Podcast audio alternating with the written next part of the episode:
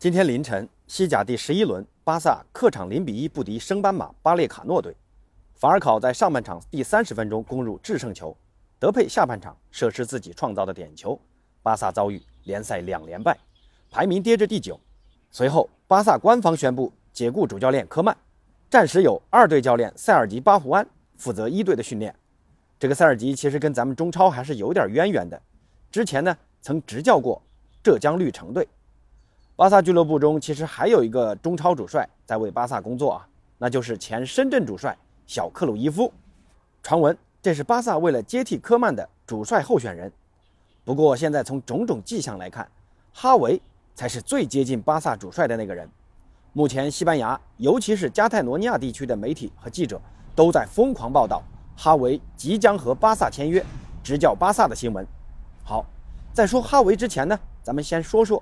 前主帅科曼，和朋友们聊一聊科曼为什么会被炒鱿鱼。那首先肯定就是成绩了啊，毕竟联赛成绩是一个硬指标，你资历再辉煌，资格再老，成绩下滑，任何教练都得接受下课的命运。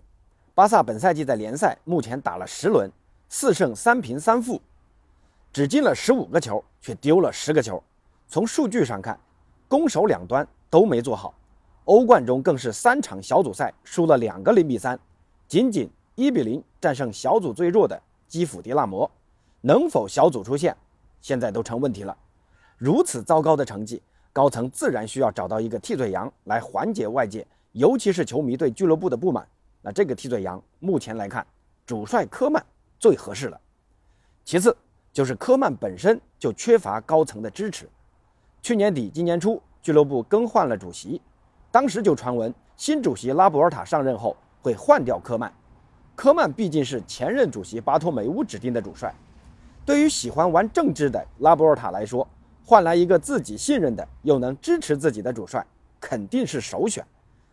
不过，科曼上赛季的救火或多或少还是有点效果的，拿下了国王杯、联赛争冠，也勉强坚持到了最后，还进了八十五个球，冠绝西甲。那同时，俱乐部又处于经济危机和梅西出走后重建的动荡时期，拉波尔塔才没有马上解雇科曼，但这只是迟早的事儿。成绩下滑就是一个很好的由头，来说服其他反对解雇科曼的董事会成员，这样失去高层支持的科曼无法继续执教巴萨，就成了顺理成章的事情。第三个原因就是，球迷对于科曼逐渐失去耐心了。为什么这么说呢？巴萨俱乐部的球迷其实很宽容啊，能接受你成绩差，也可以没冠军，但打皇马的比赛你必须得赢啊，而且你还得坚持传控的打法。那好了，这次国家德比给输了，所以你看赛后科曼驾车离开诺坎普的时候就被极端球迷给围攻了，这在以往是极为罕见的。之前呢，听冰岩老师的节目说，巴萨在诺坎普的安保其实投入很大。啊。那为什么十四号出口没人去守呢？任由科曼直接面对极端球迷的围攻。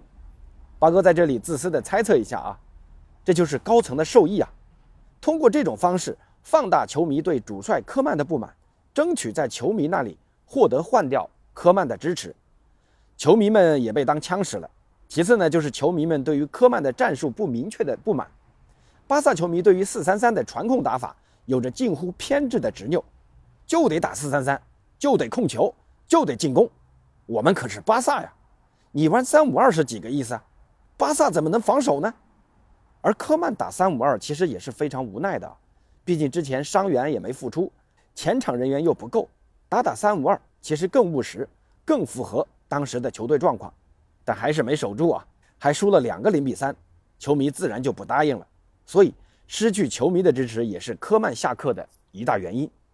但不管怎么样，巴萨球迷还是应该感谢科曼的。去年在巴萨危难之际，放弃荷兰国家队主帅的位置来接手巴萨，为巴萨夺得一个国王杯、联赛争冠的希望，也坚持到了最后几轮。今年的成绩下滑，不光光是科曼的执教问题，更多的是俱乐部的经营问题。更换了主席，陷入经济危机，梅西的出走，伤病员的增加，引援不利，都是本赛季巴萨成绩下滑的主要原因。简单的把原因归结于主帅科曼，其实对科曼不是很公平啊，还是真心祝福科曼未来一切顺利吧。那科曼走了，谁来接替呢？现在最大热门就是哈维，哈维是普遍认为最适合巴萨的主帅。巴萨的传控打法需要一个对传控有自己独特理解的主帅，那哈维就是这样一个人。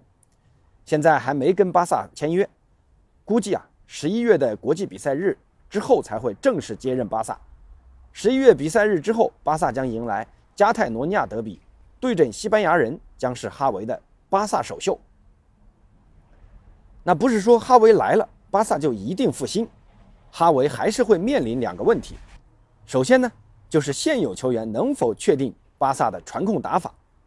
传控打法顾名思义，就需要有能传球、能控球的球员来执行。巴萨的几个中前场对于控球问题不大，但普遍存在出球能力较差的问题，能否执行好哈维的战术打法存在疑问。第二呢，就是巴萨的经济状况能否为哈维带来哈维所希望引进的球员，这跟当初瓜迪奥拉出任主帅时完全不一样啊！当时的巴萨经济能力和影响力都是超强的，如今的巴萨。估计哈维的工资和科曼的解约金都得斤斤计较了。朋友们，对于巴萨解雇科曼和哈维即将接任怎么看呢？可以在评论区留言交流。